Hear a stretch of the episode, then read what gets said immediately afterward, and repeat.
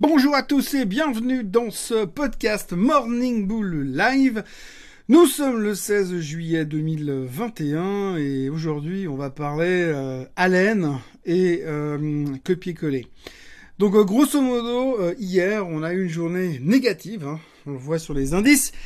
Il y a qu'à aller taper sur n'importe quel site boursier et vous verrez que la plupart des indices ont terminé dans le rouge hier. Euh, la raison principale, il n'y a pas vraiment eu de raison principale, enfin si, on va y aborder certaines. Mais globalement, au niveau macro, on est un peu passé euh, au-delà du macro. Euh, si on doit noter quelques points, il faut savoir que Powell a retémoigné devant une autre commission du Congrès.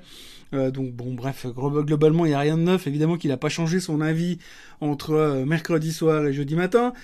Donc il nous a ressorti un peu les mêmes histoires. Euh, on sait également que effectivement l'inflation transitoire, blablabla, on connaît l'histoire, que ça va remonter encore un peu, mais que ça va se calmer d'ici la fin de l'année. Il a dit qu'il fallait attendre la fin de l'année pour y voir plus clair. En gros, ça voudrait dire que peut-être faudrait qu'on arrête de se prendre la tête avec euh, Monsieur Powell pendant les six prochains mois et qu'on passe à autre chose. Donc ça c'est pour le chapitre Powell. Après on a eu quelques chiffres économiques hier, euh, l'IS, pas l'ISM, mais on a eu le, le Philly on a eu le New York Empire State Manufacturing Index. En gros ce qu'il faut retenir c'est que globalement les chiffres étaient moins bons euh, que ceux du mois dernier, mais relativement meilleurs que les attentes. Donc ce qui voudrait dire qu'effectivement on a de plus en plus de preuves comme quoi cette fameuse croissance qui nous foutait les jetons par rapport à son lien avec l'inflation pourrait effectivement avoir fait son top au mois de juin toujours être en croissance, mais moins forte qu'avant, moins dans une progression de, croissance, mais plus dans une construction euh, finalement de reprise économique un peu plus euh, soft. Donc c'est plus ou moins positif de ce côté-là. donc ça n'a pas trop posé de problème. Dernier chiffre qui qui a été publié hier, c'était le jobless claims, qui était parfaitement en, adéquation avec les attentes du marché. Alors ça, c'est assez rare pour être signalé, ce qui veut dire que les analystes, enfin les économistes ont prévu les chiffres corrects. Donc là, c'est un peu comme si vous avez chopé les 5 euh, numéros et les 2 étoiles à l'euro million. Eh bien, eux, ils ont chopé les jobless claims. Donc ça va aussi dans la bonne direction de ce côté-là. Ça s'améliore gentiment, mais sûrement. Euh, pas à la vitesse où on aimerait, mais en tous les cas à la vitesse où Powell l'aimerait. Et ça a l'air dans, dans tout cas de ce qui nous a, dans la direction de ce qui nous a prévu. Donc ça, c'est plutôt pas mal. Par contre, pour le reste, alors après, on se dit, mais ok, mais alors pourquoi le marché s'est fait déglinguer? Enfin, déglinguer. Pourquoi le marché termine en baisse hier? Alors le Dow Jones terminait pas en baisse, je suis d'accord, mais enfin personne ne regarde vraiment le Dow Jones, il y a 30 titres dedans, c'est pas très représentatif de l'économie américaine à l'heure actuelle. Ce qu'il faut noter, c'est que hier on a eu les chiffres de Taiwan Semiconductor. Taiwan Semiconductor, c'est une boîte taïwanaise comme son nom l'indique, comme son l'indique, et puis c'est un des plus gros fabricants de, de, puces en silicone du monde. Donc forcément, euh, shortage, enfin vous faites le lien, hein, je veux dire, pas, besoin d'avoir fait euh, des, hautes études pour comprendre qu'effectivement il y a un lien avec la thématique des semi-conducteurs. Les chiffres étaient plutôt, plutôt pas, pardon, plutôt pas mal au niveau euh, pur, pur et dur, donc c'était bien. Il n'y avait rien à dire de ce côté-là. Par contre, alors ce qu'il faut retenir quand même, c'est que euh, euh, eh bien, euh, ils ont quand même laissé entendre à l'intérieur de leur déclaration que la problématique du shortage des semi-conducteurs n'était pas complètement terminée et que ça restait quand même un problème, quelque chose auquel il fallait y penser. Donc du coup, on s'est pété la figure sur le secteur. Alors vous le savez, je suis un grand fan du secteur des semi-conducteurs, en tout cas du SOX, l'indice qui représente ce secteur. Et quand je regarde un petit peu la tronche qu'il a, ben, j'ai l'impression qu'effectivement, il y a un truc qui s'est passé et euh, le secteur est vachement sous pression. Alors d'un point de vue purement technique, en regardant le graphique, on a l'impression qu'on a refusé ce plus haut historique deux fois de suite euh, ces derniers jours. Donc du coup, on a un peu lâché à la baisse. En plus, on voit que tous les problèmes ne sont pas réglés. Et ce qui est assez marrant, c'est qu'hier, il y a eu quand même pas mal de bonnes nouvelles puisque d'un côté, on a eu un analyste qui a upgradé AMD de manière massive en passant de 17 dollars à 95 dollars. Bon, le mec, il est faux depuis 5 ans, de toute façon, c'est pas une grande, grande nouvelle, mais au moins, il passe, il devient positif. C'est un bear qui tourne boule. Alors, ça peut être pris comme un indicateur contrariant aussi.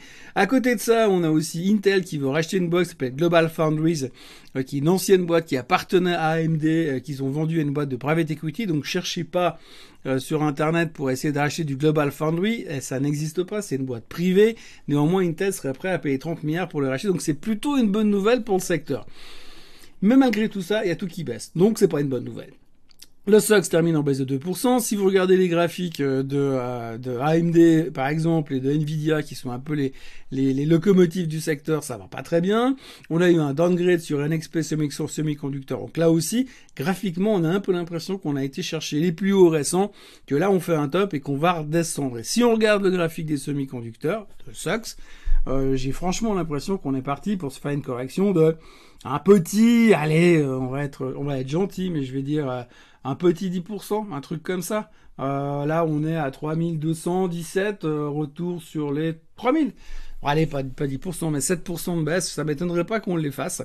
Euh, donc franchement, c'est pas terrible, terrible ce qu'on nous montre, même si le marché termine pas dans une situation catastrophique. Donc du coup, donc du coup, eh bien, ça m'amène à mon idée du jour et je pense que je suis extrêmement tenté d'aller short Nasdaq. Oui, bienvenue dans le Morning Bear Live ce matin. Euh, donc je suis, je suis tenté d'aller short Nasdaq. Euh, on est sur 14 800 à peu près. Et euh, techniquement, on a largement la place pour descendre à, à 14 000. Alors pourquoi pas short SOX? Alors oui, on peut aussi des short SOX parce qu'effectivement, il y a toujours ces 7% à faire à la baisse. Mais le Nasdaq paraît euh, plus évident parce qu'on est encore un petit peu en retard dans la baisse et pourtant il y a d'autres argumentaires qui nous pousseraient à aller plutôt tendanciellement baissier sur le Nasdaq. Une des raisons principales d'abord c'est les GAFAM qui sont tous complètement surachetés. Si vous regardez les RSI sur des boîtes comme Apple, Microsoft, j'ai pas besoin de vous faire un dessin, c'est des, des, hausses verticales depuis deux semaines ou trois semaines. Alors c'est justifié en termes de valorisation, mais quand on monte trop vite, trop fort, généralement on revient toujours à la bonne vieille théorie que les arbres ne montent pas au ciel, et donc forcément euh, correction potentielle il y a. Donc je serai tendanciellement short sur le Nasdaq avec un target à 800 points plus bas, donc sur pile poil les 14 000.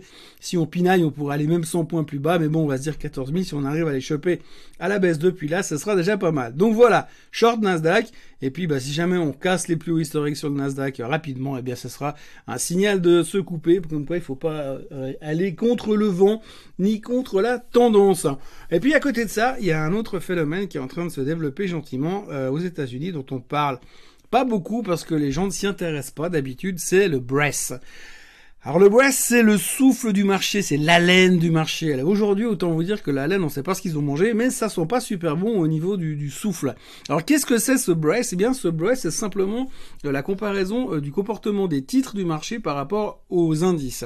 Et quand vous avez un indice qui fait des records historiques, si vous avez l'indice qui fait des records historiques et dedans les titres qui sont conclus, qui font tous des records historiques en même temps, ça veut dire que le marché est très fort. Donc le Brest, le souffle du marché, est très fort.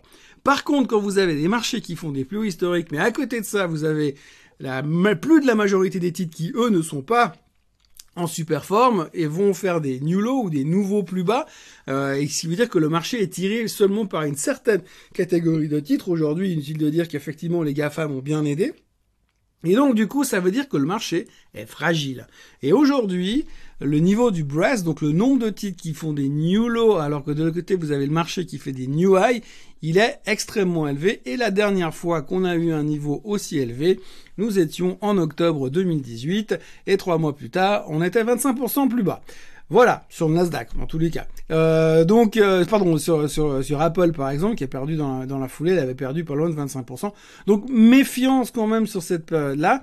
Et c'est pas très très bon. Et euh, c'est un signal qui est assez euh, bien timé. Alors, ça veut pas dire qu'on va se péter la figure là demain tout de suite. Mais je pense que dans les euh, quelques semaines qui viennent, il pourrait y avoir une pression vendeuse. En plus, voilà, on a les GAFAM qui sont surachetés, on a les marchés qui sont en outrage, on a des renversements de tendance sur les gros titres dans, les, dans certains secteurs. On le voit en l'occurrence sur les, sur semi-conducteurs. Donc, méfiance, méfiance et méfiance. Euh, petit détour au passage pour en remettre une couche sur le pétrole. Eh bien, le pétrole s'est fait démonter hier parce qu'apparemment, euh, la plupart des intervenants au niveau de l'OPEP sont en train de se mettre d'accord. Donc, pression sur le pétrole et pression sur les titres du pétrole, puisque euh, les, titres du pétrole, on connaît, c'est un peu comme la station d'essence. Hein. Quand vous avez le pétrole qui monte, les titres pétroliers, ils montent pas. Mais par contre, le, quand le pétrole, il baisse, les titres, ils baissent super vite. C'est un peu comme le prix à la pompe. Hein. Quand les prix montent, on nous répercute directement. Par contre, quand les prix baissent, eh bien, on peut se l'accrocher derrière les oreilles. Donc voilà, hmm, pas super positif ce matin. Euh, comme je le disais, c'est plutôt euh, le Morning Bear Live ce matin, donc prudence. MR2 sûreté, je suis un peu inquiet. Il y a plein d'arguments qui pourraient encore aller dans ce sens plutôt bearish. La plus grosse question, ce sera le timing, évidemment. Mais voilà, tendanciellement plutôt short. La question du jour aujourd'hui, euh, c'est sur QuantumScape. Alors la personne en question me dit qu'elle a acheté des titres Quantum à l'époque, euh, bah, à l'époque où ça cartonnait. Pour l'instant, le titre ne fait plus baisser depuis quelques temps. Contre deux, elle a vendu des poutres et qu'elle a relais ses poutres. Donc c'est-à-dire qu'elle a vendu des poutres, acheté des poutres, revendu des nouveaux en fonction des échéances. Et la question c'est euh, qu'est-ce que je pense maintenant de QuantumScape Est-ce qu'il faut arrêter de faire du rolling sur les poutres? Est-ce qu'il faut euh, conserver les titres et attendre? Est-ce qu'il faut tout vendre et puis sortir? Alors si je savais, eh bien je vous répondrais franchement, la question c'est que je n'en sais rien. La situation actuelle étant que euh, QuantumScape est un SPAC, que derrière c'est toujours très très difficile de voir comment est-ce que ça va évoluer dans quelle direction ça va évoluer. Le business de QuantumScape est euh, basé sur des nouvelles batteries révolutionnaires qui vont changer la face du monde, mais qui seront euh, commercialisées en 2025. On a eu un espèce de crazy frenzy market autour de cette histoire-là il y a six mois en arrière parce que tout le monde voulait acheter des voitures électriques en pensant que la voiture électrique était le remède contre à peu près tout, y compris le cancer et le Covid.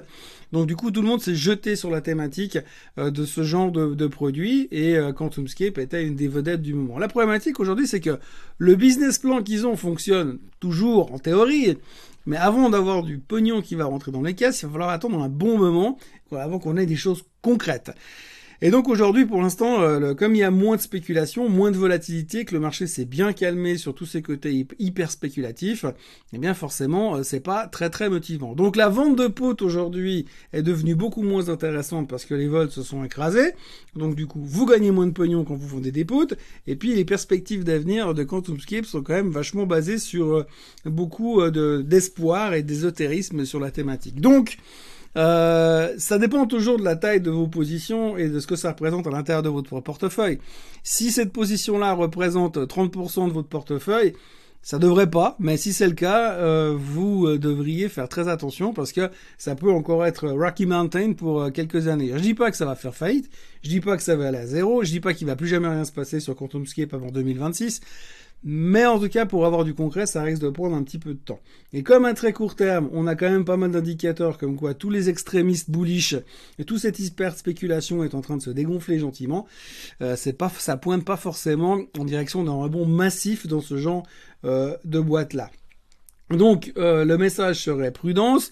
Vente de poutres aujourd'hui, ça peut toujours être intéressant parce que ça améliore un petit peu euh, les rendements, puis ça peut sauver un petit peu les, fesses de la position de base.